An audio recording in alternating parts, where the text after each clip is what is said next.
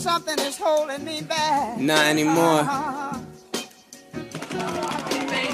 No flow hotter, born like globe shotter. My flow slaughter, I'm new fire in all water. Style lit, I'm stylish, so style this, I get it. Cool, handsome, and smooth, that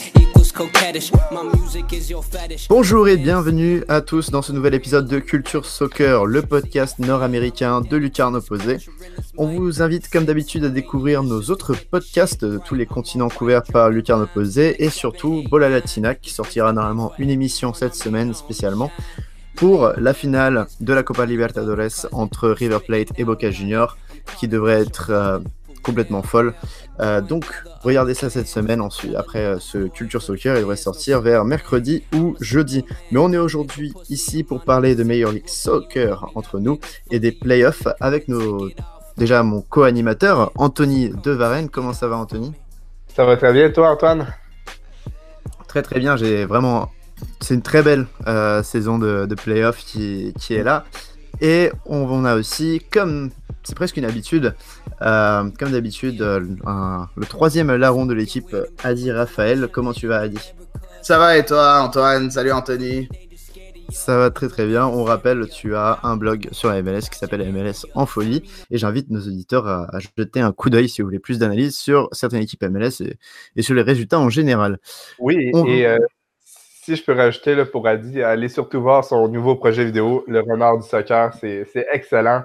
C'est euh, vraiment professionnel et tout. Euh, vraiment chapeau Adi pour, euh, pour cette émission. Merci beaucoup. Oui, ce sera une revue euh, hebdomadaire, euh, chaîne YouTube, Renard du Soccer. Euh, vous me suivre aussi sur, sur Twitter, MLS en folie, at MLS en, folie, où je poste aussi les, les, ben, les vidéos qui seront hebdomadaires, donc à chaque semaine. Le premier épisode est juste sorti cette semaine. J'espère vous offrir de, du, du, contenu de qualité pour dans le futur et peut-être peut-être un de ces jours, si vous êtes vers Montréal, Anthony, Antoine, vous serez, vous serez mes invités, j'espère. Je l'espère aussi. Il euh, y a beaucoup plus de chances, je pense, que ce soit Anthony que moi, mais euh, ce sera avec plaisir. On va passer tout de suite euh, au... à la post-saison MLS, donc enfin après la saison régulière, en commençant avec les trophées. Comme vous le savez, la Major League Soccer donne plusieurs trophées en fin d'année, et c'est en fin de saison régulière, ça ne prend pas en compte les playoffs. Et on va commencer tout de suite avec le trophée MVP, qui est le meilleur joueur de la saison. Les finalistes sont cette année Miguel Almiron d'Atlanta United, son compère Joseph Martinez, attaquant aussi pour Atlanta United, Zlatan Ibrahimovic, qu'on n'a pas besoin de présenter, Wayne Rooney, qui aussi se passe de présentation, qui joue à DC United, et Carlos Vela, le Mexicain de LAFC. Dans ces trophées, c'était un peu le, le, les cinq qu'on attendait, même si on peut regretter l'absence de Bradley Wright Phillips des New York Red Bulls, qui a eu une très bonne saison. Euh, on va commencer avec toi, Anthony. Est-ce qu'il y a pour toi un oublié et surtout qui est le favori Eh bien, moi, euh, peut-être ça va vous choquer, mais j'aurais bien aimé ça voir euh, Borek Dokal, qui a quand même fait une belle saison avec euh, 12 passes décisives. C'est. c'est 12 passes décisives? J'allais vérifier. 18 passes décisives. C'est un, sommet dans la MLS et, et, tout de même là, 5 buts. Donc, c'est un joueur vraiment qui est qui a permis à son équipe de Philadelphie de se qualifier pour les séries éliminatoires. Sinon, euh, pour les fans montréalais, j'aurais bien aimé ça voir Ignacio Piatti. Euh, cependant, pour moi, là, le, le, le, gagnant, euh, j'hésitais entre deux noms, euh, soit Miguel Almiron euh, d'Atlanta et Joseph Martinez. Et vraiment, les, les, deux, pour moi, ont été d'un niveau semblable cette saison. Ouais, on Mais... le rappelle. Ah, pardon, vas-y. Oh non, va, tu peux y aller, Antoine. dire, on le rappelle, euh, Joseph Martinez a battu le record. Euh, Joseph, Joseph euh, Martinez a battu le record de buts inscrits en une saison pour, euh, avec Atlanta United. Adi, quel est ton favori? Bah, en fait, je rejoins un peu ce que Anthony a dit. bah, en premier, je rejoins en premier ce que toi tu as dit, Antoine. Je trouve que c'est juste pas normal qu'on oublie Bradley Wright Phillips. je trouve que Carlos Vela a été très bon. Est-ce que c'est lui qui a à 100% tout le temps porter l'équipe de Los Angeles euh, FC. Euh, je pense que Diego Rossi a, beaucoup fait. Je pense que Linouyen a beaucoup fait. Il y a eu de très bons joueurs avec, euh, avec Tyler Miller dans les buts. Il y a eu donc je pense pas que, que LAFC égale Carlos Vela. Par contre, New York Red Bulls égale Bradley Wright Phillips. Ils ont quand même gagné le, le, le, le, le Supporters Shields pour le, premier au classement général. il, il, fallait souligner ça. C'est pas normal qu'il soit pas là. Il a, il a marqué 100 buts déjà en MLS. Euh, en tout cas, moi, je trouve pas normal qu'il ne soit pas dans les nominés. Pour ce qui est de mon favori, euh, bon, j'aurais dit, si je connaissais pas les records de la MLS, j'aurais dit que c'était Almiron parce que sans Almiron, Atlanta, c'était une autre équipe complètement. Euh, par contre, Joseph Martinez, 31 buts en une saison, une saison de malade, un, vrai renard de surface pour le pour bien le dire. C'est vraiment c'est vraiment c'est vraiment exceptionnel ce qu'il a fait et même si c'était un peu moins bien en fin d'année, je trouve que juste parce qu'il a eu le record, je pense qu'il mérite ce, ce titre d'MVP. Pour Zlatan, Zlatan a fait six mois extraordinaires parce qu'il a juste rejoint l'équipe euh, juste dans le mercato d'été il a quand même euh, marqué 21 euh, buts en, quelques matchs. Euh, il a été extraordinaire. Par contre, le fait que son équipe ne s'est pas qualifiée pour les séries, pour moi, ne, justifie pas le fait qu'il soit MVP. Non, Martinez all the way pour moi. Ouais, je suis plus du côté d'Amiron parce que je pense que Martinez, je ne sais pas s'il marquerait autant de buts avec Amiron. Et vraiment, Martinez est dans ce registre de renard des surfaces. Comme tu disais, il marque quasiment tous ses buts dans la phase de réparation. Et j'ai l'impression qu'il est plus juste le récepteur de tous les bons ballons d'Almiron. Mais ça ne me choquerait pas que Martinez gagne le trophée MVP aussi. Pour ce qui est de Carlos Vela, je trouve aussi qu'il était un peu en deçà cette année par rapport aux quatre autres concurrents. Et oui, vraiment, pour ceux qui, qui pensent que la MLS est un championnat après retraité, tout ça, enfin, il faut, il faut vraiment souligner que Wayne Rooney et Zlatan Ibrahimovic ont toujours un niveau exceptionnel et qui sont pas là juste pour leur nom. Ils ont vraiment fait euh, une demi-saison plutôt pour les Dubs, qui sont tous les deux arrivés euh, à, moitié saison, mais tous les deux une demi-saison de vraiment de très bonne qualité. Si vous deviez choisir, disons que Almiron et Martinez sont devant, euh, est-ce que vous pensez, on va commencer avec toi Anthony, est-ce que tu penses que Ibrahimovic a une meilleure saison que Rooney ou l'inverse? Ben, en fait, moi, je rejoins ce qu'elle a dit, euh, a dit un peu plus tôt. Vraiment, là, tu peux pas donner le, le, trophée du joueur le plus utile à son équipe à, un joueur qui n'a pas réussi à qualifier son équipe. Hmm. Euh, pour moi, c'est incompatible. Et Wayne, Rooney a vraiment été complet cette, cette, saison. Fait que moi, je l'aurais donné à Wayne Rooney et ses six mois de merveilleux. Tu sais, Wayne Rooney, c'est un buteur, mais pas seulement. On, l'a vu euh, dans son l'élimination de son équipe contre, euh, contre Columbus euh, plus tôt cette semaine. C'est un joueur qui n'hésite pas à aller au milieu. Il est, très altruiste avec ses 12 buts et ses 7 passes décisives. Donc, vraiment, là, moi, je le donne à Wayne Rooney parce qu'il y a également Carlos Vela. Mais Carlos Vela n'arrive même pas dans le top 5, soit des buts, soit des passes décisives, et ça avec une saison pleine. Je suis assez d'accord avec toi. Et c'est vraiment la différence. Euh, tu parles d'altruisme pour Rooney, c'est vraiment la différence pour moi entre Rooney et Ibra. On voit Ibra qui, bon, c'est du Ibra, hein, mais il marche plutôt pendant la plupart de ses matchs. Il fait des, des, actions de grand malade quand il est devant, mais sinon, il y a moins de repli défensif. Alors que Wayne Rooney, il n'y a qu'à voir ce, ce but magnifique. Enfin, il a sa pas décisive magnifique contre Orlando. Pour ceux qui ne l'avaient pas vu, euh, aller sur YouTube, c'est vraiment dingue. Il fait un repli défensif. Euh, alors que tout le monde était monté, même le gardien, il fait un repli défensif qui sauve euh, DC United de ce point but par Orlando et une passe décisive euh, de 50 mètres pour un but de, DC. Euh, donc je suis assez d'accord avec toi. Euh, Adi, un dernier mot sur Rooney Ibrahimovic oui, effectivement, il ne faut pas oublier aussi sur le, but à Orlando, le repli défensif, il fait un tac glissé aussi. Peut-être c'est la première fois en carrière que je, vois Wayne Rooney faire un tac glissé euh, aussi important que ça, aussi clé que ça. En tout cas, c'était magnifique. Et je rejoins en fait ce que vous dites euh, tous les deux. Euh, Zlatan, c'est Zlatan. L'équipe joue pour lui. on le voit dans tous les clubs où il est passé. L'équipe joue pour Zlatan et c'est pas Zlatan qui joue pour l'équipe. En tout cas, ça c'est mon point de vue. Il est extraordinaire. C'est un des meilleurs joueurs de, de, de l'histoire, en tout cas un, joueur qui a marqué l'histoire euh, de ces 20 dernières années. Euh, par contre, Rooney, ce qu'il a amené, c'est qu'il a rendu tout le monde meilleur. Toute son équipe a, a, été poussé vers le haut. Euh, il était impliqué dans les, les constructions de jeu, euh, sans spécialement faire la dernière passe ou toujours juste les stats. Il était là dans la construction du jeu, parfois l'avant-dernière passe, même l'avant-avant-dernière passe sur début. Euh, il, a, il, a, il a sublimé Luciano Acosta euh, avec DC. Donc pour moi, si jamais on veut parler de ces deux-là, euh, pour moi, Rooney a été plus important en tant que MVP que Zlatan. Après, Zlatan, euh, les stats ne mentent pas. Il est extraordinaire. On, s'entend. C'est, je suis pas en train de dénigrer Zlatan. Je parle juste le joueur le plus utile à son équipe parce que c'est le titre du trophée. Le joueur le plus utile à ton équipe. Et pour moi, Rooney a été plus utile que Zlatan. Eh bien, génial. On va passer aux autres trophées. Euh, alors déjà, on va passer au défendeur de l'année. Euh, défenseur, pardon. J'ai fait un anglicisme assez mauvais ici. Défenseur de l'année. Euh, d'ailleurs, je tiens à préciser que je ne suis pas très fan du fait que les cinq les cinq concurrents pour la MVP soient tous des joueurs offensifs. J'ai l'impression que la MLS relègue du coup les joueurs défensifs à, leur propre trophée sans les compter dans, le meilleur joueur de la saison, mais c'est une autre histoire. Euh, les trois finalistes pour les défenseurs de l'année sont Aaron Long de New York Red Bulls, Chad Marshall, le vétéran de Seattle, et Michael Parkhurst qui est à Atlanta United. Euh, Anthony, est-ce que tu as un favori? Est-ce que ce trio euh, te plaît? En fait, moi, J'ai rien contre ce trio. C'est euh, en MLS, je crois qu'il y aurait pu avoir 5, euh, même 10 joueurs qui auraient pu être dans les finalistes. Euh, vraiment, le, niveau des défenseurs est, quand même équilibré dans la MLS. Il n'y en a pas un qui, ressort vraiment. De, plus en plus, on voit des, bons défenseurs américains, des bons défenseurs étrangers venir en MLS. Donc, pour elle, c'est ces trois-là, mais ça aurait pu être trois autres et je pense que personne n'aurait été contre.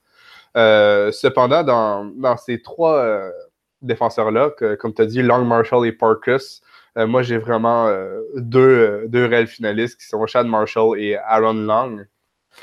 Hmm. Comment j'ai fait pour départager les deux? Je me suis dit, Sean Marshall à Seattle est épaulé d'un Roman Torres vieillissant qui n'est plus au même niveau qu'avant, tandis qu'Aaron Long est épaulé d'un Tim Parker dans la fleur de l'âge qui, qui, aurait très très pu très bien pu là, être dans ces finalistes-là.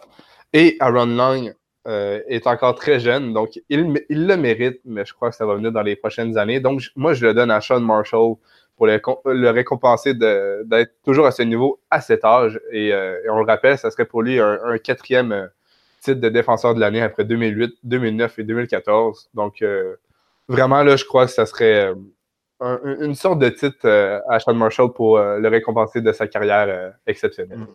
Toi, tu es d'accord avec, avec ce constat, Adi? En fait, je suis pas loin. déjà, une petite chose en, premier. bon, Parkhurst, c'est un excellent défenseur qui a fait les beaux jours de Columbus avant d'être à Atlanta, qui est quand même à 35 ans, quand même plus en fin de carrière il a été excellent pour Atlanta. C'était vraiment un, vrai général de sa défense. Par contre, on s'entend qu'Atlanta, c'est l'attaque, c'est pas la défense. pour moi, pour moi, Parkhurst ne mérite pas d'être dans ces trois-là, même si c'est un excellent défenseur. Euh, je trouve qu'effectivement, il y avait d'autres joueurs qui, qui, auraient pu avoir euh, cette place-là. Je pense à, Tim Parker, le, le, euh, le, qui forme le duo, la charnière avec Aaron Long à New York, au New York Red Bulls. je pense à, beaucoup d'autres joueurs qui étaient là et qui, qui ont fait une saison extraordinaire en défense centrale. Bon, après, on me dit ne se sont pas qualifiés pour les séries, mais Rod Fanny a été extraordinaire plusieurs fois dans la dans la dans l'équipe euh, l'équipe la semaine de la MLS à 37 ans, lui aussi en fin de carrière. Sauf que c'est lui qui a arrangé toute la défense de l'Impact de Montréal durant toute euh, toute cette belle séquence vers la fin, depuis la, moitié de la saison, enfin depuis le mois de juin. Euh, donc je pense que Parkhurst, bon, Atlanta aide beaucoup, euh, plus que Parkhurst a aidé Atlanta. Ça, c'est mon point de vue. Pour ce qui est du meilleur défenseur, Marshall a retrouvé son niveau. Il n'était pas aussi bon en début d'année. Quand Seattle a commencé à reprendre du poil de la bête et qu'il a fait sa remontée mm ils nous ont, ils ont, on a l'habitude maintenant d'attendre Seattle euh, plus en deuxième moitié de saison. Ça fait peut-être euh, quoi trois, quatre années qu'ils reviennent de l'arrière en étant une des pires, des pires euh, équipes de la MLS en début de saison avant de remonter et faire des séries extraordinaires à la fin pour se placer en deuxième place de l'Ouest. Marshall était une, était extraordinaire. Il a retrouvé son niveau de 2008, 2009 et 2014 où il était défenseur de l'année, comme Anthony l'a dit. par contre, pour moi, ça reste Aaron Long. Aaron Long, 26 ans, fait partie de la meilleure défense de la ligue, qui est les New York Red Bulls. C'est à souligner. Euh, lui et Tim Parker, euh, c'était quelque chose d'extraordinaire et Aaron Long a même été euh, dans, les, dans le match des étoiles. pour moi, c'est le titre de défenseur de l'année. Marshall, on le sait que c'est un très bon défenseur. Il a eu ses lettres de noblesse en 2008, 2009 et 2014 et je trouve qu'il est à pied d'égalité avec Aaron Long. pourquoi pas récompenser quelqu'un de son excellente saison, Aaron Long, all the way, pour moi. Ouais, euh, le match des étoiles, je pense qu'il a été aussi plus choisi à Long parce que sur le papier, c'est quand même un peu plus sexy que le vieux euh, Chad Marshall. Mais euh, moi, je suis plus team Chad Marshall aussi, étonnamment, mais il est vraiment important. Et puis, il marque aussi, il marque beaucoup. Et comme le disait Anthony, il est moins aidé. Alors, Roman Torres joue moins à ses côtés. Maintenant, c'est plus la nouvelle recrue Kim Kihi. Mais il est beaucoup moins aidé par ses camarades que peut l'être Aaron Long avec Tim Parker. Et je suis d'accord avec toi, Parkhurst, c'est peut-être pas un très bon choix dans le trio tête. J'aurais bien vu Calvo, pourquoi pas, même si son début de saison était très mauvais à Minnesota, ou Graham Zuzi euh, à Kansas qui ne s'arrête pas, malgré son âge, de, bien jouer à Kansas.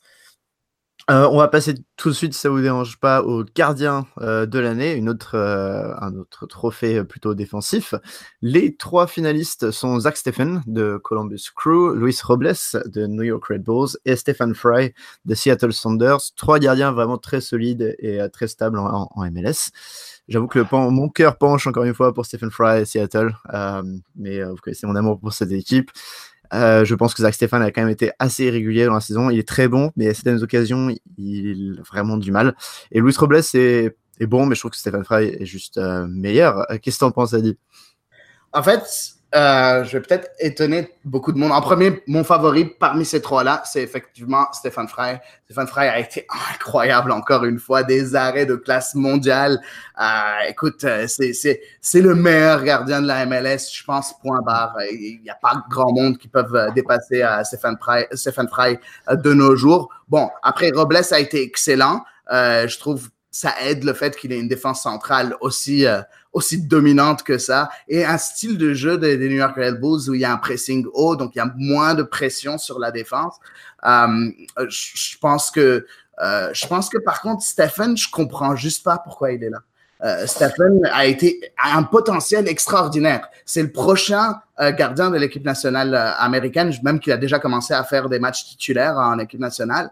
Par contre, point de vue euh, de euh, saison, la saison 2018, Stephen n'a pas été aussi étincelant que ça, même qu'il s'est illustré plusieurs fois pour des erreurs, beaucoup d'erreurs de mm-hmm. dégagement euh, durant, au, début de la saison. Puis si on regarde aussi euh, les, les, les, les, résultats de Columbus défensivement. Euh, Columbus, c'est pas c'est pas une équipe qui a été extraordinaire euh, en, défensivement. Donc, je vois pas d'où vient le fait que Zach Steffen soit là. Ils ont quand même encaissé 45 buts. Bon, ils sont à peu près au milieu du, du, du paquet. mais je pense pas que Zach Steffen le mérite. Par contre, celui qui la mérite, je suis désolé, oui, je suis partisan de l'Impact de Montréal, comme toi, tu es partisan de Seattle, Antoine puis euh, Anthony de Nashville euh, en USL. Euh, mais pour moi, Evan Bush, c'est pas normal qu'il soit pas. Vraiment, très objectivement, Evan Bush est troisième derrière Fry et Robles en pourcentage d'arrêt chez les gardiens, avec plus de 25 matchs disputés. On ne parle pas de, de, de, de, Bill qui a fait juste 14 matchs et ainsi de suite. Il est premier en nombre d'arrêts effectués en MLS. il a fait il a fait une saison extraordinaire et c'est grâce à lui que l'impact était encore dans, la course euh, pour les séries en fin d'année. Donc pour moi, Evan Bush, c'est une évidence, euh, au moins qu'il soit nominé. Il n'était pas supposé être meilleur gardien, l'équipe ne s'est pas qualifiée. Mais au moins lui donner la, chance d'être nominé, comme Zlatan l'a eu euh, dans le, titre d'MVP. Donc je vois pas pourquoi Stephen est là et pas Evan Bush. je pense que Tim Melia quand même passe devant. Qu'est-ce que tu en penses, toi, Anthony? En fait, moi, j'aurais aimé ça voir euh, Matt Pickens de Nashville. non, mais il était tellement fort cette année. Non, mais pour, pour revenir aux choses plus sérieuses, euh, euh, moi, je suis peut-être un peu plus de l'avis d'Antoine avec Tim Millia. Oui, Evan Bush a fait une saison exceptionnelle avec l'impact. Il aurait même peut-être pu mériter le, le, joueur le plus utile à euh, de l'impact, les, trophées de l'impact, c'est peut-être Evan Bush qui le méritait un peu plus que Piatti.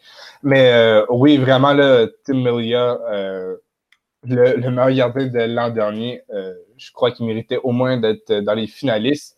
mais sinon, là, pour, pour revenir aux, trois qui, sont, qui sont présents, parce que c'est deux qu'il faut parler, Zach Stephen, comme a dit a dit plus tôt, moi, je je, le, je le considère pas comme un, favori pour remporter le, le All-State Goalkeeper of the Year. Moi, vraiment, là, j'irai avec Stephen Fry qui, euh, si je ne me trompe pas, Antoine, euh, corrige-moi, mais euh, n'a jamais remporté ce trophée et, c'est vraiment, selon moi, le meilleur gardien de la ligue. Il, est vraiment exceptionnel sur, sa ligne. Ouais, il n'avait pas gagné l'année dernière, battu par Timelia, mais je pense que ça s'est pas joué de, de peu. Il a été plusieurs fois dans l'équipe. il était une fois dans l'équipe MLS All-Star après le titre de Seattle, mais bon, voilà. eh bien, je suis content qu'on soit un peu mis d'accord pour Frey. on va passer au prochain titre. Juste avant, en un mot, parce qu'on doit aller très rapidement, mais si vous aviez. Enfin, le, quel est pour vous le pire gardien de la ligue Moi, c'est ça, Joe Willis. De Houston, ok. Et... De Houston, ben, juste pas capable. Je comprends pas pourquoi il est là. là aussi, euh, parce que l'année dernière, le gardien titulaire s'est fait arrêter euh, pour, euh, pour harcèlement sexuel, je crois. Exactement, Derek, qui était excellent, un très bon gardien. Bon, après, euh, je, je, quand, quand, ce qui se passe, si je me rappelle bien, c'était une histoire avec sa copine où euh, il a frappé ou il a, je sais pas, je me rappelle plus exactement de l'histoire, mais bon, euh, point de vue, juste footballistiquement parlant, euh, Derek était quand même très bon. Joe Willis, je comprends juste pas pourquoi il a un poste de titulaire. Il y a tellement de gardiens euh, qui attendent leur, leur, leur tour, qui sont deuxièmes derrière les gardiens titulaires et qui méritent leur place beaucoup plus que Joe Willis. Et Anthony? Euh, il y a plusieurs choix. Hein.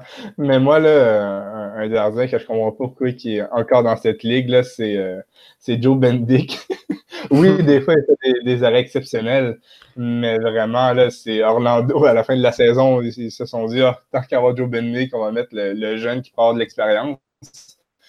Sinon, euh, c'est pas de sa faute. Il est encore très jeune, mais du côté de Chicago, Richard Sanchez, il n'était pas prêt à effectuer la, saison euh, complète en MLS. Euh, je crois qu'il a, du potentiel. Il a beaucoup appris de cette saison aussi. Mais en, termes de gardien partant, je crois que c'était euh, celui avec le moins de qualité cette année. à cause de son expérience et pas de son talent en, termes de potentiel. je suis entièrement d'accord avec toi. Il était combien de fautes il a fait cette année, c'est incroyable. Richard Sanchez, des fautes de main. en veux-tu, en voilà. Je parlais, je mentionne aussi Tim Howard, euh, qui est pas forcément mauvais, mais qui s'est pris tellement but cette année avec Colorado. Il a la quarantaine et je crois qu'il revient en plus la saison passée. C'est le goal le plus cher de la ligue en termes de salaire et il est juste euh, vraiment pas très très bon. Mais euh, bah, Colorado l'a re oui. Pour rajouter sur Tim Howard, je pense que c'est le pire joueur rapport qualité-prix en MLS. Ah, c'est ah, tellement d'accord avec vous deux. Là. Il a dépassé, il a été extraordinaire en, carrière. Écoute, à un moment, il faut savoir quand dire assez. Là. Il est fini, il est, brûlé, c'est fini, il est trop vieux. Et Colorado l'a re-signé pour l'année prochaine, donc euh, voilà, on, entendra encore parler de, de Tim Ward, mais je vois le pauvre, il est en train de chercher le ballon dans ses filets euh, quatre fois par match. Euh, il, me fait, il me fait de la peine. On va passer au nouveau venu de l'année, qui est un trophée un peu spécial que donne la MLS pour le petit nouveau en, dans la ligue. Les trois sont aussi des finalistes pour euh, le trophée de meilleur joueur de la saison. Zlatan Ibrahimovic, Wayne Rooney et Carlos Vela. Du coup, ça rejoint un petit peu le débat qu'on avait fait tout à l'heure. Pour vous, très rapidement, euh, qui devrait gagner ce, trophée? Je commence avec toi, Anthony. Ben, en fait, euh, comme tu dis, hein, c'est un peu les mêmes débats que le MVP. Pour moi, j'aimerais fêter, mais Wayne Rooney, c'est vraiment le, pour moi la recrue, la, recrue, quand je dis recrue, c'est en termes de transfert et tout. Euh, ça, pour moi, c'est la recrue de l'année parce que c'est vraiment lui qui a, qui a transformé son équipe. Mais par exemple, ça, c'est dur là de dire qu'il a transformé son équipe parce que son équipe n'existait pas avant. mais, mais, vraiment, je pense que Wayne Rooney, c'est lui qui a permis de la, dernière poussée en fin de saison de DC, euh, incroyable. C'est lui qui a, vraiment permis de, créer euh, une forteresse dans ce Audi Field. Euh, il est beaucoup plus altruiste. je ne vais pas répéter tout ce que, tout ce que j'ai dit un peu plus tôt, mais oui, pour moi, c'est Wayne Rooney. Mais, mais je suis 100% sûr que la MLS va le donner à Zlatan Ibrahimovic parce que je pense qu'Ibrahimovic, s'il repart de cette soirée sans trophée, crois qu'il va quitter la MLS et il, va nous, traiter de tous les noms. Qu'est-ce que tu en penses, Adi? Ben, en, fait, euh, c'est sur le titre de trophée que moi j'accroche. Euh, le titre du trophée, le premier, c'était mm, euh, joueur le plus utile à son équipe. Dans ce cas-là, on parle d'un joueur, on parle d'un individu. individu. pour moi, dans ce cas-là et dans ce cadre-là, Ibrahimovic passe devant Rooney, juste point de vue statistique. Ibrahimovic mm. a ramené euh, de la visibilité à la MLS, a ramené beaucoup de buts, a ramené euh, tout, euh, tout le côté un peu médiatique à côté extra sportif. Donc pour moi, si jamais on est en train de, de, parler de, de, d'un jeu, d'un, d'un trophée individuel qui revient à quelqu'un qui a surperformé durant l'année. Pour moi, ça revient à Zlatan Ibrahimovic. Même si Rooney, si là, je serais aussi content parce que pour moi, j'aime les jeux d'équipe. Pour ceux qui me connaissent, moi, je suis quelqu'un qui, qui, joue beaucoup en équipe, que ce soit quand je, quand je joue au soccer, quand je joue au basket. Je, suis plus la personne qui va être sur les passes décisives que, euh, que la personne qui va marquer. Euh, par contre, euh, et, c'est le style de joueur que je préfère, Rooney, dans son ensemble, je préfère un joueur comme Rooney. Mais point de vue du trophée de recrue de l'année, je pense que Zlatan, euh, Zlatan, est favori. Je suis d'accord avec toi. Mais Rooney m'irait très bien aussi. Et Chaos Vela, juste pour que les auditeurs soient, le sachent, il n'a pas fait une mauvaise saison, hein, il a fait une très bonne saison, mais juste pas autant que Ibra et Rooney, même si lui, pour le coup, était là toute la saison. On va passer au Rookie of the Year, euh, le rookie de l'année, le, petit jeune qui a jamais joué en MLS euh, et qui a commencé cette année. Donc c'est pour ça que il n'y a pas Alfonso Davis ou Tyler Adams dans cette liste. C'est ceux qui ont vraiment commencé leur premier match, leur premier pas en MLS cette année, cette saison. Euh, les trois finalistes sont Corey Baird du Real Salt Lake, Mark McKenzie de Philadelphie et Chris Miller de Orlando City. J'avoue que Mark McKenzie part quand même un peu favori, si tu en penses, Eddie. Ben, en fait, moi, je, suis pas trop d'accord. Déjà que Mackenzie a fait beaucoup moins de, euh, a, a, commencé beaucoup moins de matchs que les deux autres, que Baird et Miller. Um, je pense qu'il est excellent, Mark McKenzie. Mais moi, je parle, on est en train de voir un Rookie of the Year, donc le, le, le, joueur, le jeune de l'année. Pour moi, c'est une certaine constance durant l'année. Et pour moi, c'est Baird. Baird de, du Real Salt Lake euh, a été extraordinaire cette année. Il a joué 31 matchs, dont 21 titularisations, 8 buts, 5, 5 passes décisives à cette saison recrue. Euh, des fois, c'est lui qui a porté l'attaque euh, du Real Salt Lake. On s'entend que le Real Salt Lake, c'est une équipe qui a fait une, une, saison un peu en dents de scie, mais quand ça marche, ça marche. Quand les, les, le Real Salt Lake était en forme, le Real Salt Lake a surperformé et, et, et je pense que Corey Baird n'est pas étranger à cette surperformance. J'aimerais aussi mentionner une petite mention spéciale à Chris Muller avec trois buts, sept passes décisives. Pour moi, point de vue potentiel, je parle pas de statistiques et de forme durant l'année, point de vue potentiel, Muller est supérieur à ces deux-là. Euh, par contre, il a été aussi, on s'entend, euh, l'année passée en NCAA, le meilleur passeur euh, de la Ligue universitaire. Um, Muller a été extraordinaire, c'est juste qu'il jouait dans une équipe qui était vraiment pas dans le coup cette année, Orlando, euh, qui a fini bon, de, bon, bon, dernier de l'Est. Um, puis je pense pas que je, pense pas qu'on peut donner un, trophée à, une équipe, à quelqu'un d'une équipe qui, a aussi mal euh, paru cette année.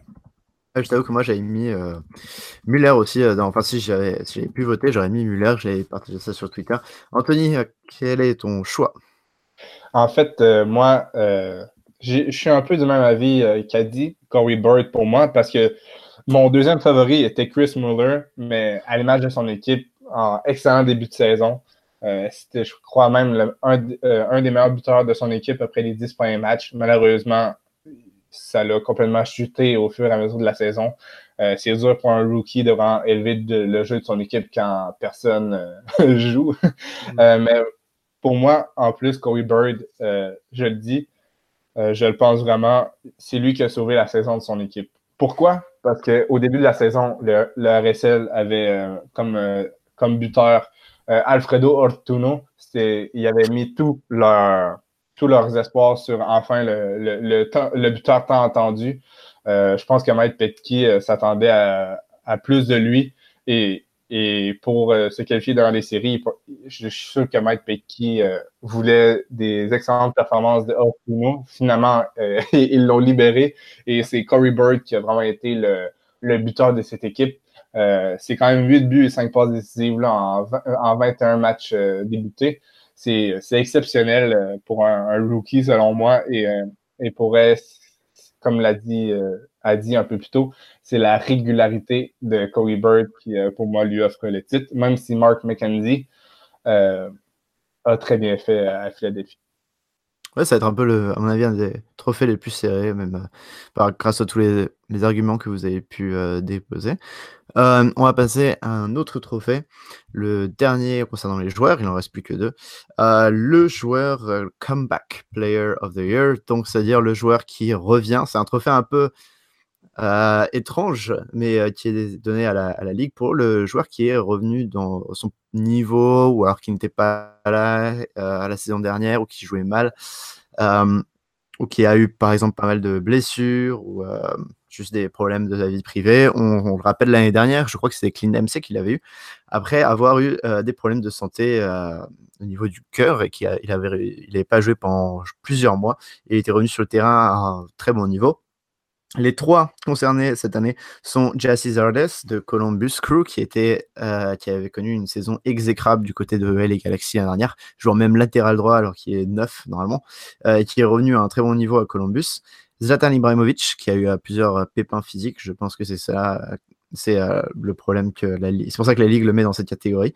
Et Osvaldo Alonso de Seattle Sounders, qui malgré son âge est revenu après une blessure à un excellent niveau en tant que numéro 6 euh, des Sounders. Personnellement, moi, je, pense que Zardes a quand même une, une, tête d'avance. Il a quand même. Euh, c'est un peu lui l'attaque de, Columbus. Euh, on sait qu'il y a Pipa Higuain et qu'il y en a d'autres, mais il est quand même le numéro 9 de Columbus. Il marque euh, but sur but. Et euh, par rapport aux saisons vraiment catastrophiques qu'il avait au Galaxy, il est vraiment bien revenu. Qu'est-ce que tu en penses, Anthony? Euh, Oui, euh, pour moi, c'est Jazzy Zardes. Après une saison 2017 à seulement deux buts, il en, il en a marqué euh, 19 euh, cette saison. Euh, je regardais une statistique euh, dernièrement. Il, a marqué 44% des buts de son équipe. Donc, c'est vraiment rendu un des meilleurs buteurs en MLS et je crois que la, prochaine saison, là, il risque de confirmer cela avec le crew. Mais ouais, pour moi, c'est Zardes, sans aucun doute, même si Osvaldo Alonso là, est revenu de, de blessure, a dit, et euh, c'est devenu vraiment un des meilleurs euh, milieux MLS, comme, euh, comme on s'entendait de lui dans le passé. Ouais, et Zarles, enfin, qui marque le pire début de Columbus, mais il faut le dire, Columbus, je crois qu'il est la deuxième pire attaque de, de MLS après Colorado. Adi, est-ce que tu es d'accord avec notre choix de Zarles ben, je pense qu'on est tous d'accord avec Zardes, mais j'aimerais souligner quelques petites choses. Euh, Zardes, déjà, à ses débuts, Zardes était considéré comme un potentiel extraordinaire, comme la future star de l'équipe nationale américaine. Euh, il a eu une saison en 2014 de 16 buts et après, il a disparu des radars. Comme tu l'as dit, il a même joué en latéral droit. Il n'était pas dans les, dans les petits papiers de l'équipe. Sa meilleure saison, c'était en 2014. Là, non seulement il revient, il marque 19 buts, donc il bat son record personnel. Il est quatrième meilleur buteur de la MLS en mhm. saison régulière. Quelque chose à souligner. Euh, il était dans tous les bons coups de Columbus. Après, on va me dire, il joue pour lui. C'est pas vrai. Je trouve pas qu'il joue pour lui à Columbus. Il est juste là au bon moment. Il se contente de terminer les actions et de très belle façon. Il a marqué des buts extraordinaires en plus cette année. Pour moi, Zardes Holloway, on est, on est tous d'accord là-dessus. Je pense qu'il n'y a pas photo. Euh, Zlatan, il s'est blessé, mais il s'est blessé dans un autre championnat. Pour moi, ça compte pas. Mm. Oui, je suis plutôt d'accord. Et puis Zardes, en plus, il a pas, il, manqué, enfin, il a marqué 19 buts, mais il a vraiment pas, euh, par exemple, un, il a, il a Pipa Higuain et Justin Miram, mais il n'a pas euh, l'Almiron que peut avoir Joseph Martinez. Euh, il n'a pas vraiment ses, ses coéquipiers comme ça qui peuvent lui donner tellement de ballons. Donc, euh, c'est un excellent finisseur et il fait euh, très très bien son travail. Je suis d'accord avec toi. Et on va passer à la dernière catégorie la catégorie de l'entraîneur de l'année, qui était une catégorie qui pouvait avoir beaucoup de finalistes. Euh, vraiment, il y en avait pas mal. On pense à Ben Olsen de DC United, qui, malgré un retour incroyable de son équipe, n'a pas réussi à, faire les, être dans le trio de tête. On a aussi euh, Greg, euh, Berhalter, qui est l'entraîneur de Columbus et aussi qui est présumé pour entraîner l'équipe des États-Unis, la sélection américaine, qui n'est pas dans le trio non plus. Voici les trois finalistes. Bob Bradley, le vétéran de la MLS, qui est euh, construit totalement son équipe avec le LAFC, euh, qui est parti de zéro pour faire un, effectif très bon et très bien équilibré, je trouve. Tata Martino d'Atlanta United, qui euh, partira à la fin de la saison pour diriger la sélection euh, mexicaine euh, apparemment. Et Peter Vermees de Sporting Kansas City, qui est à la tête de Kansas depuis plusieurs années, mais qui fait une très très bonne saison avec Sporting Kansas, qui sont arrivés en tête de la conférence de l'Ouest. Personnellement, c'est Bob Bradley je trouve qu'il enfin, vraiment, il avait rien en début de saison. Il n'avait pas un joueur et il a réussi à construire un, un effectif qui est tellement bon, tellement sur tous les postes sont doublés, triplés. Et avec des joueurs, il a réussi à sublimer des joueurs. je pense à Iron Cover, qui toute sa vie a été remplaçant MLS là et qui n'a jamais réussi à percer. Il ne perce pas encore au LAFC, mais il arrive à bien le faire jouer pendant juste 20 minutes. Je pense aux trois numéros 9 qu'on LAFC, chacun joue parfaitement bien dans un rôle différent et Bob Bradley sait lequel mettre euh, par rapport à l'adversaire qui est en face. Euh, certes, ils viennent de se faire éliminer les playoffs, mais je crois que sur la saison régulière, c'était le meilleur coach. Euh, est-ce que tu es d'accord avec moi, Adi?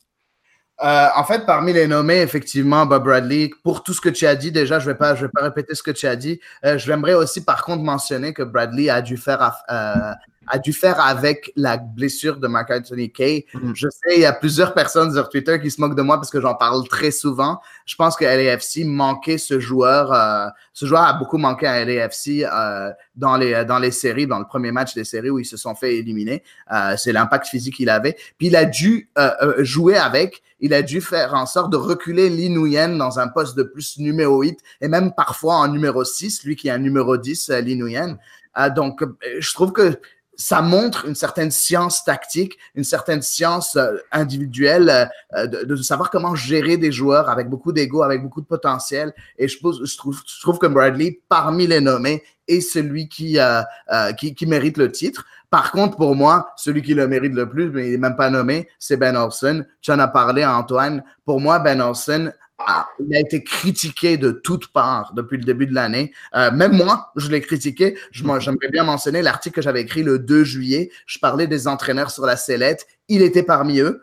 Euh, il était dernière équipe de la MLS euh, dans le mois de juillet. Euh, bon, on va me dire, ouais, mais c'est Ray Mooney qui a, qui a, qui a changé toute l'équipe. Non, c'est Ben Olsen qui a changé toute l'équipe parce qu'il a su utiliser Wayne Rooney là où il fallait, lui donner l'importance qu'il lui faut, euh, lui expliquer exactement ce dont il avait besoin en utilisant ses, euh, ses, ses, capacités de leadership et ses capacités footballistiques à son meilleur. Pour moi, Ben Olsen, pour moi, il n'y a, y a, pas photo. Euh, il a fini troisième de la conférence de l'Est, euh, euh, pardon, quatrième de la conférence de l'Est. Euh, pour moi, Ben Olsen, c'était lui qui le méritait depuis le début. Et je comprends pas pourquoi il n'est pas dans les trois nominés. Je pense que c'est à cause de son début de saison catastrophique. Euh, même si, oui, il a été excellent sur la fin de saison, mais ça doit, ça doit jouer un petit peu. Il n'a pas été régulier pendant toute la saison, comme euh, par exemple Phil Vermees. Anthony, tu es d'accord avec cette analyse? Oui, pour moi, Bob, Bradley le mérite, mais vraiment, là, je ne serais vraiment pas choqué que Pete Vermees l'emporte. C'est vraiment un entraîneur que, j'adore. Euh, il incarne vraiment la régularité en MLS après toutes ces années. La MLS, c'est vraiment une ligue changeante. On l'a vu avec Toronto cette année. Et Pete Vermees, euh, oui, il a des bonnes euh, individualités, mais vraiment, là, c'est vraiment chapeau pour lui d'être capable de, de, garder son équipe dans le haut du classement chaque année. Et euh, je crois qu'il le mérite, mais euh, je serais pas choqué aussi d'avoir Bob Bradley. Donc, euh, donc pour moi, les deux sont, sont pratiquement à égalité. Ah, parfait, c'est sur Bob Bradley qu'on finira ici euh, pour les trophées. on va parler ensuite de la, de la post-saison, des playoffs. On se retrouve tout de suite.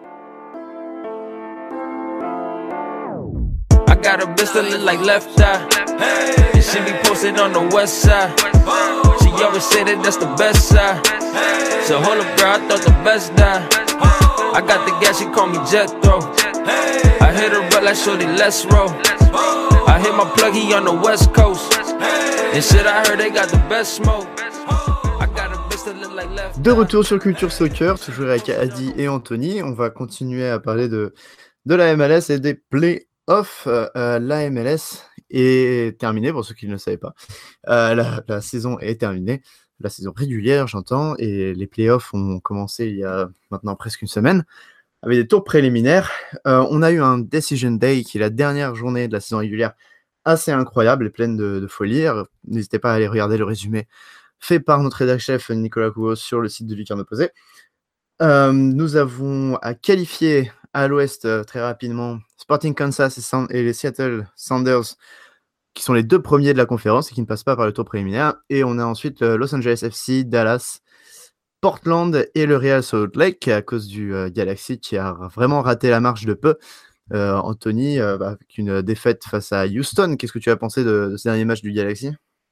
Ben, je pense que c'est vraiment à l'image de leur saison. Là, des, euh, bons buteurs, une excellente attaque, menée 2-0 très rapidement et finalement la, défense a fait couler l'équipe.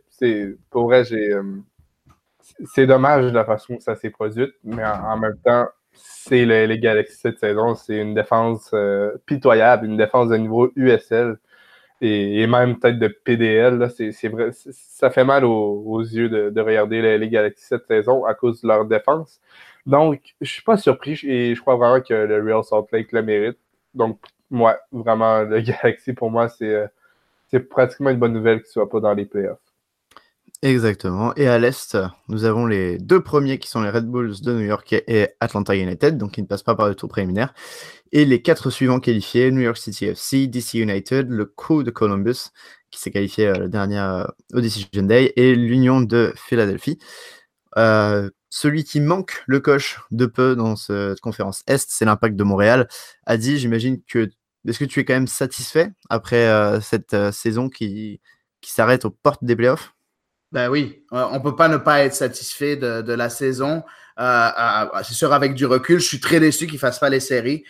par contre, je suis très satisfait de, la saison de l'Impact de Montréal. Pourquoi? Parce qu'ils ont eu un début de saison dégueulasse avec beaucoup de défaites. Je pense qu'ils avaient 10 défaites en 15 matchs. puis après remonter la pente, il a trouvé une certaine chimie dans Il y a eu 16 joueurs qui ont été ajoutés euh, dans l'entre-saison avant, avant le début de la saison 2018. Euh, ça prend du temps. Et, le but, c'est que on a vu une progression constante jusqu'à la fin de l'année. Après, accrocher les séries euh, lors du Decision Day, de la dernière journée à New England, ça allait être très compliqué parce que l'Impact devait gagner et devait espérer que Minnesota fasse match nul ou batte Columbus à Columbus euh, je pense que c'était quand même un peu tiré par les cheveux. En tout cas, Minnesota a perdu. Donc, même si l'impact, l'impact a perdu aussi, mais même si l'impact avait gagné, euh, ça n'aurait rien fait.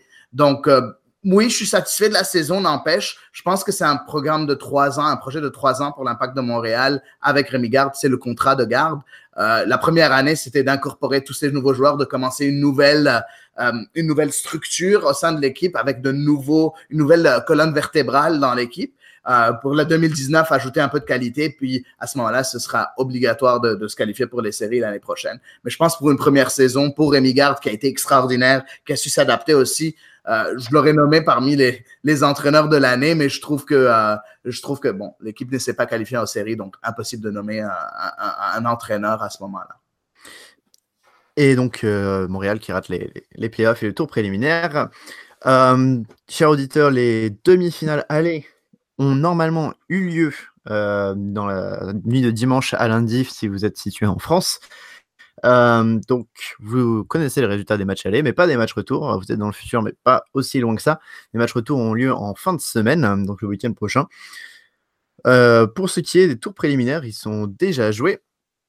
à l'Est, New York City FC a battu l'Union 3 à 1 et euh, DC United a perdu à la maison face au crew de Columbus euh, au penalty, de 2-2 et puis 3-2 au, penalty. À l'Est, euh, dis-moi, Anthony, est-ce que tu penses que pour DC United, c'est c'est une saison un peu gâchée à cause de, de, cette défaite en tour préliminaire face à un adversaire qui normalement aurait pu être battu? Euh, je pense pas que la saison est gâchée. Je pense que ce, ce match a donné plein d'espoir à cette équipe pour l'an prochain. Ça va être une équipe à prendre vraiment au sérieux lors de la prochaine saison. Je pense juste qu'est-ce qui a manqué à DC, c'est euh, peut-être une, contribution euh, offensive euh, plus. une contribution offensive des attaquants lors de, de ce match. je pointe pas Wayne Rooney du doigt, mais vraiment Luciano Acosta a vraiment été absent. Euh, d'ailleurs, les deux buts de, de DC, c'est Frédéric Briand qui a inscrit son premier but de la saison et Nick DeLeon qui a également marqué euh, son premier but de la saison. Et c'était vraiment un beau but. Mais vraiment, pour DC, c'est ça. Lors du dernier match, c'est euh, les attaquants qui n'ont pas répondu présent. Mhm. Et, et, mais non, la saison n'est pas gâchée. Je crois peut-être rajouter un joueur ou deux pour la, la prochaine saison. Euh, ça, serait bien pour encore améliorer l'effectif, mais, mais pas une grosse revue d'effectif. Je crois que le tout est bon pour la prochaine saison. Et toi, Adi, entre la, défaite de, pardon, la victoire de New York qui est restée plutôt sur une série assez mauvaise et la victoire de Columbus, laquelle t'as plus surpris? Ben, la victoire de New York ne m'a pas vraiment surpris. On s'entend que ça se joue au Yankee Stadium, un stade vraiment, je comprends pas comment un stade pareil peut être en MLS. un stade très particulier, extrêmement petit sur un terrain de baseball. Euh, je trouve que c'est pas normal à ce niveau-là d'avoir un stade comme ça. Et c'est presque impossible pour les visiteurs de venir gagner en, au Yankee Stadium. Je dis pas que c'est impossible, je dis presque impossible. C'est très difficile en tout cas parce qu'il faut, c'est comme changer son jeu complètement pour pouvoir euh, réussir à, marquer, à, gagner. Je trouvais quand même bizarre. Euh, je pense que ce que j'ai bien aimé, c'est que Torrent, l'entraîneur des, de New York City SC, a changé un peu son style de jeu, qui est d'habitude basé sur la possession. Ils n'ont pas eu la possession durant le match.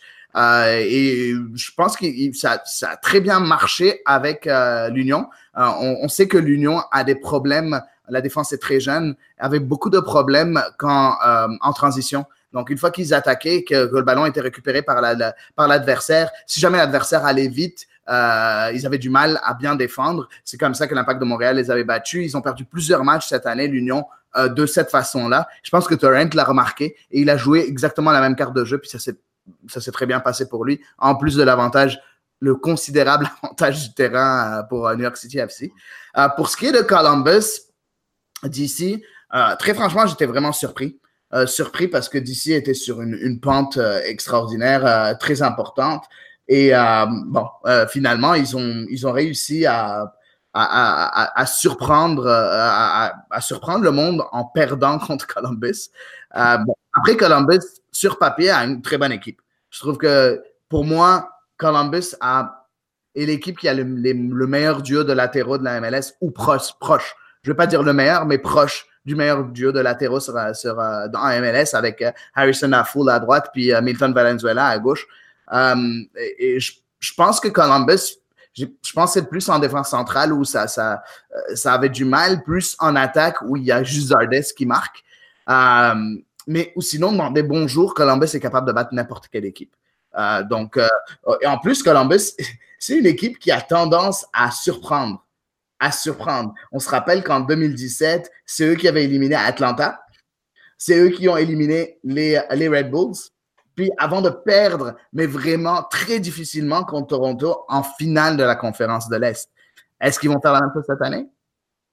On va voir ça et on va parler d'ailleurs des demi-finales de l'Est directement pour rester un petit peu dans la même conférence.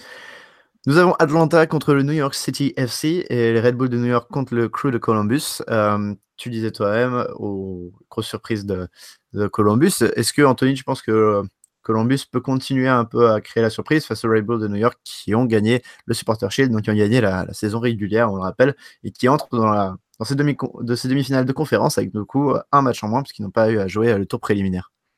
Oui, pour moi, là, ça va être une des, euh, un, des duels les plus serrés entre les Red Bulls et le Crew. Même si les Red Bulls ont vraiment été euh, ont eu une saison parfaite, j'ai l'impression que le Crew peut tout, euh, tout comme Lazia a dit, peut créer la surprise partout s'ils sont dans un bon jour. Federico Higuain peut faire gagner son équipe à lui seul. Et c'est ça qu'il a fait contre le DC avec deux, deux buts très, très magnifique but. Donc, euh, oui, pour moi, Columbus euh, aura son mot à, dire euh, contre les Red Bulls. Et pour l'autre, l'autre affrontement de l'Est, je pense que le NYCFC va passer. Atlanta a vraiment, on pourrait dire, choqué durant la le, dernier match contre Toronto. Et je pense que ça, ça augure pas très bien pour, pour le reste de la saison. On sait qu'Atlanta hein, avait eu du mal lors des dernières playoffs. Ouais, même si Atlanta aura euh, Almiron de retour de blessure. Adi, tu es d'accord avec ce constat?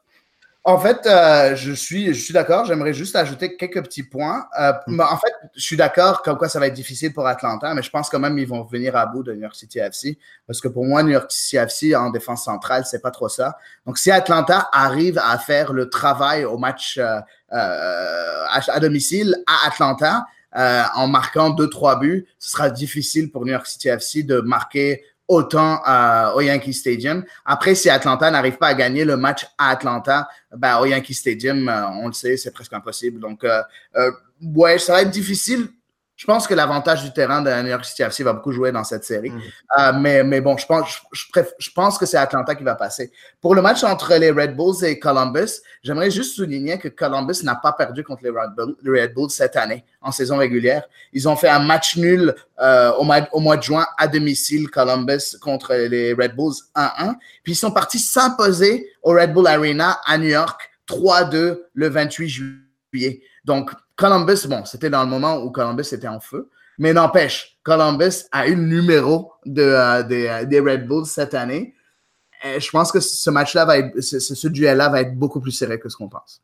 Oui, ça va être un duel très très fort. Vas-y, pardon. Non, c'est ça. Puis euh, c'est ça. Mais j'ai pas de favoris. J'ai du mal à dire les favoris, mais je penche plus pour les, Red Bulls malgré tout en voyant leur saison en fait. Ouais, moi je veux juste pointer du doigt le fait que je pense que si Atlanta ne gagne pas euh, en fait, ne gagne pas la MLS Cup même. Ça va être très très compliqué pour les prochaines années parce que c'est euh, une nouvelle équipe qui, en fait, les deux premières années de sa vie a été tellement forte si elle ne gagne pas cette année, si Tata Martino part, si Almiron part, si Joseph Martinez part, on parle aussi de Julian Gressel qui pourrait partir. Si tous ces gens partent l'année prochaine, je ne sais pas comment ils vont faire. Euh, ça le problème quand on, est, quand a le succès si tôt. Et c'est comme au cinéma, il est très dur de continuer avec une bonne carrière et d'enchaîner les succès. Donc à mon avis, il faut vraiment qu'ils remportent un, trophée cette année vu leur effectif. On va passer à, à l'ouest maintenant, de l'autre côté des États-Unis, les tours préliminaires se sont déroulés euh, le 30, pendant Halloween, euh, le 31 octobre et le, 1er novembre. La grosse surprise, euh, en tout cas pour moi qui ne regardais pas forcément beaucoup de matchs du Real Salt Lake, c'est leur victoire face à Los Angeles FC à, Los Angeles. 3 à 2 dans un très très beau match. Adi, est-ce que tu penses que maintenant le, est-ce que tu penses que pour le Los Angeles FC c'est vraiment une grosse déception ou est-ce que c'est bien mérité de la part de RSL ben écoute, c'est une déception pour LAFC. Ça, y a pas, y a pas, c'est sûr, tout le monde pensait que ça allait être simple. Euh, très personnellement, vous pouvez aller le voir euh, quand j'ai fait mes prédictions. Euh, j'avais dit que RSL allait battre LAFC. pourquoi? Et je le dis encore une fois, je trouve que LAFC au milieu de terrain n'a pas l'impact physique nécessaire pour gagner les matchs. On le voit sur les trois buts de, du Real Salt Lake. Euh, euh, c'est un manque d'impact physique au milieu de terrain qui crée ces trois buts-là. Euh, moi, pour moi, bon, ça m'a pas étonné de voir LAFC sortir. Après, bon, j'ai toujours une petite tendance d'aller vers le, l'équipe un peu plus faible de papier, mais, euh, mais, euh, mais ça m'a pas étonné non plus. S'il y avait une surprise à avoir cette année, je m'attendais beaucoup moins à voir Columbus passer d'ici. S'il y avait une surprise à avoir dans les tours euh, préliminaires, je m'attendais à ce que ce soit RSL qui bat LAFC. Tu es d'accord avec ce, ce constat, Anthony? Ah oui, pour moi, là, le, le RSL n'a rien à perdre cette année. ils se sont qualifiés de justesse. Donc, pour moi, en, ce moment, là, lors de cette fin de saison, ils il profitent. Et ils profitent surtout grâce à un joueur, c'est euh, Damir Krelak. Quel joueur! Euh, pour vrai, ce joueur aurait très bien pu apparaître euh, pour le titre du Newcomer of the Year qu'on parlait un, peu plus tôt. Il a vraiment transformé son équipe. Le milieu croate est c'est lui qui a qualifié son équipe euh, contre le LFC. Euh, je, pour elle, c'est vraiment un joueur que j'adore et, euh, très bonne acquisition du RSL qui passe un peu sous le radar. Mais, mais oui, je suis pas surpris du fait que le RSL a gagné. Et même, j'avais mis le Sparting favori, je crois, pour la MLS Cup, puisqu'ils ont, ils ont vraiment une équipe exceptionnelle. Mais le RSL peut rendre peut vraiment euh, leur jouer un mauvais tour. Ouais, on va parler juste avant les demi-finales, par contre, de l'autre match euh, préliminaire qui s'est déroulé. Euh, FC Dallas contre les Timbers de Portland. Les Timbers qui ont gagné 2-1 grâce à un doublé de l'inépuisable, inoxydable, quel adjectif que vous voulez, de Diego Valeri. qu'est-ce qui, est-ce que vous pensiez que Dallas avait une chance ou, ou pour vous, de toute façon, Portland allait gagner? Euh, pour moi, pour, hmm? euh, pour moi, c'est logique que Portland ait gagné. Euh, que ce soit Diego Valéry le sauveur, je m'en doutais un peu moins. Sa saison 2018 a été moins, moins exceptionnelle que celle de 2017, mais c'est là qu'on voit les grands joueurs lorsqu'ils lorsqu'ils sont présents lors des gros matchs. Et pour Dallas, qu'est-ce qui manque à Dallas? C'est un buteur ils, ont une panoplie de chance et ils n'arrivent jamais à la mettre au fond. Mm. pour vrai, Dallas, une super belle équipe, une belle défense, un beau milieu avec Uloa, Gruzo. Mais vraiment, là, pour Dallas, l'acquisition clé pour la prochaine saison sera un attaquant. Ils n'ont pas le choix parce que Uruti, c'est un très bon attaquant. Mais c'est pas. c'est mais c'est pas le genre de buteur qui va te marquer des buts. Et pourtant, il y avait Dominique Badji qui les a rejoints à la mi-saison. Est-ce que tu es d'accord aussi avec, avec ça, Adi? Oui, effectivement. En fait, en fait j'ai été, je m'attendais à ce que Portland gagne, mais je ne m'attendais pas à ce que ce soit aussi difficile. On s'entend que Dallas a eu 65% de possession. Ils ont eu euh, deux grandes chances de marquer complètement bousillées. Ils ont eu 22 tirs au but, dont 16, dont, 22 tirs au but, pardon, euh, contre 5 pour Portland. Euh, donc oui, avec un attaquant, je pense que Dallas aurait plié ce match depuis très longtemps. Euh, après, euh, ouais, ils ont amené Badji, qui était un des meilleurs attaquants de la saison. Avant avec Colorado, une des pires équipes de la saison. Et finalement, avec Dallas, Badji, ça n'a juste pas marché. Moi, j'étais tellement content quand, Badji, quand Badji a signé à Dallas. J'étais là, OK, Dallas fait du sens maintenant. Et, je l'avais dit, euh, si vous suivez le compte francophone de Dallas, euh, qui est très, très bon, euh, il fait des, analyses extraordinaires. J'étais en train de lui parler en lui disant, bah, c'est bien, vous avez votre buteur, vous avez Badji. Puis bon, Badji a rien fait depuis qu'il est avec Dallas. Donc, est-ce que je suis étonné du résultat final? Non. Est-ce que sur le contenu du match, je suis étonné? Oui. D'accord. Bah, suis... Ouais, vas-y, Anthony. Rajouter juste quelques petits mots. Là pour moi, Dallas, avec un, buteur performant, ça finit pour, premier de la, saison régulière pour, euh, dans l'Ouest. Pour, pour, pour vrai, là, pour moi, le FC Dallas a été premier quelques temps durant la saison. Hmm. Et je crois qu'avec un, un buteur euh, réaliste, peut-être pas autant que Joseph Martinez, mais vraiment un, buteur euh, qui, est capable de marquer une quinzaine de buts, le FC Dallas a fini premier. Ouais, je suis d'accord. Et ça nous, euh, ces deux matchs euh, nous font deux très belles demi-finales. On a d'un côté le duel de la Cascadia, une des plus grandes rivalités de, MLS, les Sounders face à Portland, et de l'autre côté le Sporting Kansas City contre Real Salt Lake. On va commencer par les duels de la Cascadia. Euh, j'avoue que je pense que Seattle est quand même assez sera dominateur pour ce match. Bon, il est dur de se mouiller, surtout que les Timbers sont plutôt bien joués contre Dallas.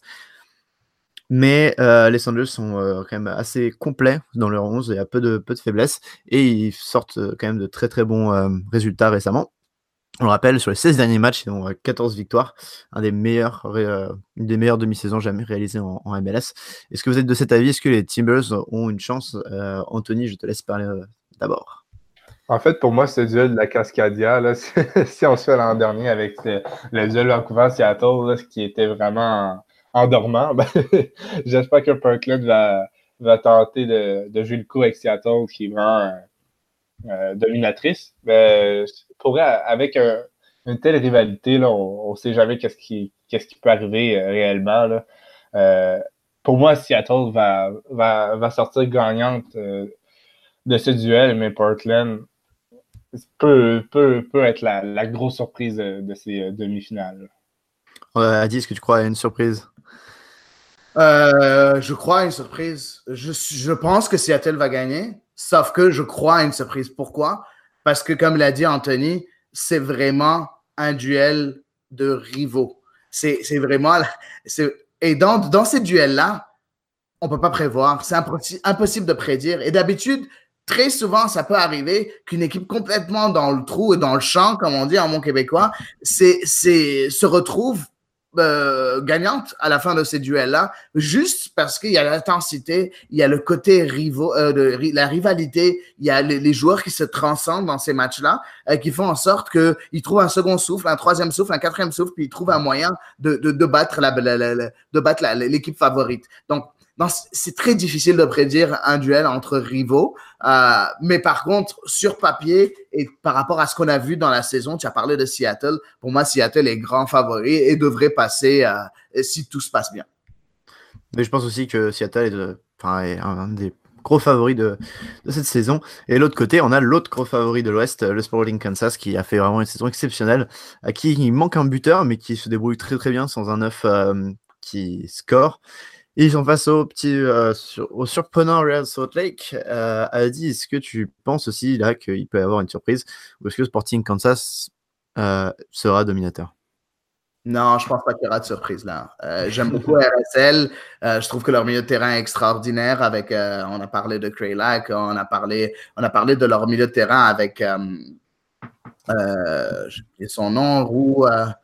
Euh, en tout cas, son milieu de terrain aussi. Euh, Rousnak. Rousnak est un milieu de terrain euh, qui est excellent. par contre, je pense que Sporting Kansas City est, au-dessus. J'en ai parlé lors de, l'épisode des Renards du Soccer. C'était le, le, match de, la semaine où on a parlé de la semaine. Et euh, je pense que Sporting Kansas City, ils ont toutes sortes de dangers devant, avec les ailiers Shallowy, avec, euh, avec Johnny Russell, euh, avec Kiri Shelton qui joue en pointe et qui est capable de temps en temps de, de, bien jouer dans le collectif. Il va pas marquer beaucoup, de buts, mais il va jouer dans le collectif. Puis après, il y, a il y a Diego Rubio qui est sur le banc et qui parfois joue et qui est capable aussi de, de, marquer des buts. Il a marqué quand même beaucoup de buts cette année, même si c'est pas l'attaquant numéro un qu'une équipe dominatrice veut avoir. Et je pense que là, il n'y aura pas de surprise. Euh, Nick Rimando, euh, à 38 ans, euh, dans les buts pour le Real Salt Lake, a fait une, très, très bonne saison, qui est encore très, très bon, contrairement à Tim Howard, qu'on a parlé plus tôt. Et, et je pense, je pense pas qu'il pourra sauver son équipe cette fois-ci. Ouais, je pense aussi que euh, ça va être compliqué, même s'il a fait un excellent match contre Los Angeles FC, il a fait une petite manchette qui a vraiment sauvé les siens. Mais euh, c'est pas Kansas City, comme tu disais, les ailiers, Johnny Russell, euh, aurait pu aussi être nominé dans, le, dans les newcomers de l'année s'il avait, euh, parce que ses premiers mois étaient excellents, s'il avait continué sur cette route, je pense qu'il aurait été dans la, dans la conversation. Anthony, est-ce que tu crois encore au Real Salt Lake? En ce moment, j'ai du mal à y croire. Mais moi, le point que j'aimerais aborder, c'est pas vraiment le, les joueurs. Je crois que l'espace de deux, deux rencontres, un, groupe peut, peut, peut, se surmener. Mais moi, c'est vraiment l'avantage à domicile euh, qui me fait douter. Dans, dans les dans les euh, dans les huit équipes qui sont qualifiées, je pense que le RSL, c'est elle qui, qui, est un, qui a un stade euh, le moins intimidant. Sporting mm. Kansas City, le chaudron, c'est dur de jouer là-bas. À Seattle, même chose. Portland, même chose. Euh, au Red Bulls, quand le stade est plein, c'est dur de jouer là-bas. Le crew, on sait, c'est un stade atypique. Atlanta, les 70 000 personnes, c'est vraiment dur de jouer là-bas. À New York City FC, c'est le terrain qui est rendu. Tandis que le Real Salt Lake, j'ai jamais entendu d'histoire de joueurs qui nous ont dit Ah, euh, le, le, stade du, euh, RSL, à chaque fois que j'y vais, je suis intimidé. il me semble que c'est un grand stade qui est rarement plein. Et euh, c'est vraiment, je pense que ça va jouer là-dessus. Je crois que euh, dès au premier match, si le Sporting Kansas City fait un résultat euh, à Salt Lake, le, duel est plié. je suis plutôt d'accord avec toi, ça va être très compliqué pour eux. Et le stade, il est, un, quand même très beau, très belle enceinte moderne, mais c'est vrai qu'il est pas plus, n'a pas l'atmosphère la, plus intimidante en, MLS. c'est ce qui conclut un petit peu le tour des demi-finales. Messieurs, je vais vous demander juste, faites un je sais que vous détestez ça, mais un petit pronostic. Si vous deviez pronostiquer la finale, un membre de l'Est, un membre de l'Ouest, quels seraient vos, deux favoris? Vas-y, Anthony. Euh, ben, moi, je vais y aller avec des équipes euh, originales. Euh, ben, originales, je parle qui sont en MLS depuis vraiment longtemps. Un SKC Red Bulls, là, ça, ça serait beau en finale. Et toi, Adi? C'est difficile, mais pour moi, Seattle Red Bulls, je pense qu'on ne peut pas s'échapper à ça. Euh, les deux meilleures équipes, euh, en tout cas sur la, deuxième moitié de saison, Seattle, c'est une des meilleures équipes de la MLS, puis euh, les Red Bulls, c'est la meilleure équipe de la MLS. Je ne pense pas qu'on va s'échapper à ce duel. C'est vrai que c'est ce qui compte aussi en, en playoff, c'est ce qui rend la compétition intéressante, c'est que c'est vraiment la fin de saison, la dynamique de fin de saison qui, qui te lance dans les playoffs qui compte et non pas toute la saison. Personnellement, moi j'avais mis avant les playoffs DC United Seattle, mais DC United se fait sortir directement. Euh, moi j'irais avec Atlanta-Seattle. Euh, je pense qu'Atlanta doit gagner cette année, sinon, euh, enfin, ou doit jouer la finale cette année, sinon c'est fini pour, pour le projet. en tout cas, c'est mon avis personnel. Eh bien, merci beaucoup, Adi, d'être venu pour parler des, demi-finales et de playoffs et les trophées pour les meilleurs joueurs. On rappelle, tu as ton blog MLS Symphonie, ah, en folie, pardon, euh, les renards du soccer qui, sont, qui est disponible sur YouTube. Et euh, tous nos auditeurs peuvent te suivre sur Twitter, at MLS en folie. Merci beaucoup de l'invitation encore une fois. Merci à Anthony. C'est toujours un plaisir de venir ici. Je suis disponible quand vous voulez.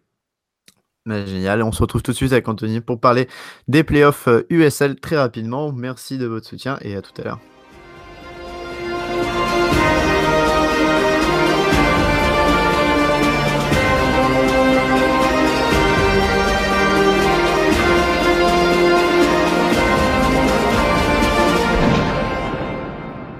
De retour. Euh, si vous êtes toujours avec nous Culture Soccer, euh, l'épisode est long, mais l'épisode est intéressant puisque nous allons parler maintenant de la USL, la seconde division de la MLS, sa petite sœur qui connaît aussi ses playoffs en ce moment même. Au moment où on parle, euh, il n'y a plus qu'une finale de conférence et puis après sera la USL Cup. le fonctionnement est plus ou moins le même qu'en MLS, sauf que ce ne sont pas des matchs aller-retour. On va parler avec Anthony qui est toujours là et qui est notre expert USL à Lucarno Posé. Euh, Anthony, déjà, est-ce que ça a été une belle saison USL Ah oui, très belle saison. Là. Euh, un FC Cincinnati qui s'est préparé à la MLS euh, à merveille avec un record de points en saison.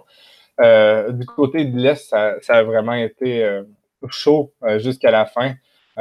Mais le classement est logique. Je crois que les experts USL avait planifié ce classement, peut-être pas dans l'ordre précis, mais les huit équipes qualifiées, euh, euh, il n'y a, aucune surprise, excepté peut-être les Rudies qui ne se sont pas qualifiés, euh, le club de Tampa Bay à la douzième position. Sinon, à, l'ouest, là, également, peut-être la seule surprise, c'est les Timbers 2 et Saint-Louis qui se sont qualifiés. Je crois que, que, que personne ne voyait l'équipe réserve de Timbers s'est qualifié pour les séries. Et euh, San Antonio euh, s'est fait, euh, a terminé à la neuvième position. Donc, niveau classement, vraiment, c'est logique dans les deux conférences. Il y a, peut-être une ou deux surprises maximum dans chaque conférence. C'est. ouais, j'arrête pas de dire, mais c'est non, c'est logique comme classement. Mmh, et puis surtout, ça a été une saison aussi avec des nouvelles équipes qui ont débarqué. Nashville, que tu suis de, près, mais aussi Las Vegas Lights FC, euh, et aussi des équipes qui vont disparaître à la fin de la saison. On en parlera, je pense, dans un autre épisode de Sur Soccer, mais comme on l'avait dit avant, il y a une nouvelle, il y a un rebranding complet de la USL et avec euh, qui va maintenant se diviser en trois divisions. Et donc certaines équipes vont bouger l'une à l'autre. Il n'y a pas de promotion en relégation, mais elles vont sûrement bouger. Euh, mais parlons des, des playoffs dès le premier tour des playoffs, on a vu des grosses équipes partir. Donc je pense à Nashville qui ont perdu face à Cincinnati. On a aussi Pittsburgh qui a perdu face à Bethlehem Steel. Indy Eleven qui est un club plutôt populaire qui a perdu face à Louisville. Ou encore euh, le Sacramento Republic qui est la deuxième plus grosse affluence qui a perdu contre les Swamp Park Rangers. Euh, dis-moi, est-ce que toutes ces équipes méritaient de se faire éliminer ou est-ce qu'il y avait des surprises? Euh, Pour moi, par exemple, une équipe comme Pittsburgh, ça a été vraiment selon moi, la plus grosse surprise de, cette, euh, de ces playoffs. C'était une équipe que vraiment, que l'ancien entraîneur des Rhinos de Rochester était vraiment solide défensivement. En 34 matchs, c'est 26 buts encaissés. c'est vraiment exceptionnel. Euh, à l'ouest, c'est euh, Sacramento, là, la, grosse, grosse surprise. C'est deux équipes qui, qui étaient même pratiquement des favoris pour le titre à la fin de cette saison. C'est des équipes qui ont terminé dans le, dans le top 3 euh, de leur conférence. Donc, être éliminé au premier tour, c'était vraiment, vraiment un, dur choc pour l'équipe. Euh, autre grosse, grosse surprise, c'est euh, la défaite de Cincinnati 1-0 au deuxième tour. après s'être qualifié à la dure contre Nashville, une excellente prestation de Nashville pour elle, c'est un match de niveau MLS. Ça a fini 1-1 avec des, des, une séance de tir au but. Vraiment, j'étais sur l'adrénaline au max. Tour, là, c'est c'est finalement les Red Bulls euh, qui l'ont emporté 1-0 contre Cincinnati. Euh, vraiment là, une échec pour Cincinnati qui voulait gagner le titre pour sa dernière saison. Et euh, juste pour voir la, différence de niveau, là, les Red Bulls, c'est pas tant une. L'équipe est bonne, mais c'est pas une excellente équipe. C'est pas un favori. D'ailleurs, là, on en juste ce samedi. hier soir, Louisville les a battus 5 à 1. Donc vraiment là, une excellente, une excellente rencontre pour Louisville euh, qui, euh, qui, joue dans un stade de baseball euh, avec un terrain assez dégueulasse. Et vraiment, là. Et, d'ailleurs, pour la finale que Louisville va accueillir, ça, ça va jouer au stade de l'Université du Kentucky parce que c'est vraiment impraticable. Je pense que ça, va être la USL qui l'a imposé à Louisville. Oui, je suis d'accord. C'est pas vraiment une belle promotion quand on regarde les résumés YouTube. Euh, la pelouse de, Louisville avec un peu, on devine un peu la mode de baseball euh, sur le terrain, c'est vraiment horrible. Euh, et comme tu disais, FC Cincinnati, grosse surprise vu qu'ils avaient quand même construit un effectif avec quelques joueurs de MLS dedans. On pense à Fernando Adi, qui vient de Portland. mais donc le USL Cincinnati qui gagnera pas la USL Cup sur sa dernière saison en USL, mais ils ont gagné la saison régulière, non? Oui, oui, oui, avec ses, mm. leurs 77 points en 34 matchs. c'est pas mal. Euh, oui, c'est pas mal. Au total, je, vais vous dire ça. C'est 23 euh, victoires, 8 nuls et 3 défaites en 34 matchs. Donc, euh, c'est dur de faire mieux en saison régulière. Et euh, tu parlais de Louisville qui arrive donc en finale, la finale qui sera jouée le 8 novembre. Et comme tu l'as dit, hier avait lieu la première demi-finale, entre, enfin la première finale de conférence entre New York Red Bulls et Louisville. Louisville qui a atomisé New York Red Bulls 5 à 1. Je vous encourage de voir le résumé du match sur YouTube. Euh, très très beau match. Et ce soir, euh, bon, même on parle, il y a le Orange County SC qui accueille Phoenix Rising, qui est aussi un des gros favoris et qui est porté par le roi Didier Drogba. Dis-moi, est-ce que Drogba est toujours en feu à Phoenix et est-ce que l'équipe en général est, très bonne? En fait, euh, oui, Didier Drogba, il est encore exceptionnel. C'est lui qui a qualifié son équipe contre les South Park Rangers avec deux buts lors de la dernière rencontre. Euh, par exemple, il y a d'autres individualités euh, à Phoenix. Il y a Jason Johnson, qui durant la saison régulière était moyen. Là, a fait deux buts en, en série. Sinon, il y a Solomon Asante, qui est, vraiment une signature surprenante du côté de Phoenix euh, lors de la dernière euh, entre-saison. C'est un joueur qui aurait facilement pu signer un MLS, selon moi, un, un Ghanéen euh, vraiment de niveau. Sinon, là, il y a des joueurs que nos, auditeurs pourraient connaître. Amadou Dia, l'ancien l'ancien joueur de l'Impact qui a, qui a pas marqué le club. Ou sinon, il y a Saad Abdul Salam, le, joueur de New York qui a été prêté à Phoenix. Euh, donc, c'est ça. pour moi, Phoenix, je le dis, euh, même si euh, le match va être passé, mais ils sont pour moi favoris contre Orange County. Ah oui, Phoenix qui a vraiment un très très beau, bel effectif et aussi de très beaux fans qui n'hésitent pas à faire quelques tifos dans le stade ou des, lancer des fumigènes. C'est très beau de voir hein. la passion là-bas. Donc la finale, c'est le 8 novembre. Louisville contre soit Orange County, soit Phoenix Rising. Le, oui, donc le 8 novembre. Et si Anthony, est-ce que tu donnerais, imaginons que Louisville, s'il joue Orange ou Phoenix, euh, qui donnes-tu gagnant? Euh, Louisville. Mais, j'ai vraiment hâte de voir le, duel. Euh, si possible, entre Louisville et Phoenix, parce que c'est vraiment des. C'est ça qui est, qui est drôle avec l'ESL, c'est que les équipes n'ont jamais de match interconférence, c'est-à-dire un joueur de euh, une équipe de l'Est contre l'Ouest. C'est arrivé trois fois cette saison pour des problèmes de calendrier. Mais vraiment, là, j'ai hâte de voir, euh, selon moi, les deux des quatre meilleures équipes de la Ligue, Louisville et Phoenix. Ça serait vraiment une, une des meilleures finales en, de l'histoire de la USL. Vraiment, j'ai vraiment hâte de voir. Et euh, coup dur pour Louisville, euh, au dernier match, Cameron Lancaster, le meilleur buteur de la Ligue, hmm. euh, a dû sortir après seulement 8 minutes de jeu après une excellente action défensive de Hassan Mdan, un espoir des Red Bulls que je ne serais pas surpris de voir à MLS très bientôt. Oui, c'est j'ai vu, c'était les ligaments croisés, donc ça sent la, longue blessure. Ah donc la finale, le 8 novembre. Merci Anthony, ça conclut un petit peu cet épisode de Culture Soccer. Euh, merci à tous nos auditeurs. N'hésitez pas à suivre la chaîne YouTube de euh, Lucarne Opposé si vous regardez sur cette plateforme. Suivez Lucarne Opposé sur Twitter, Culture Soccer aussi sur Twitter. Vous pouvez suivre Anthony, at Anthony de Rennes et moi-même, at Antoine Latran sur Twitter aussi.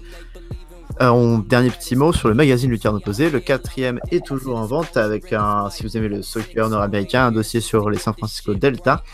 Euh, et le prochain est dans le four et devrait sortir bientôt.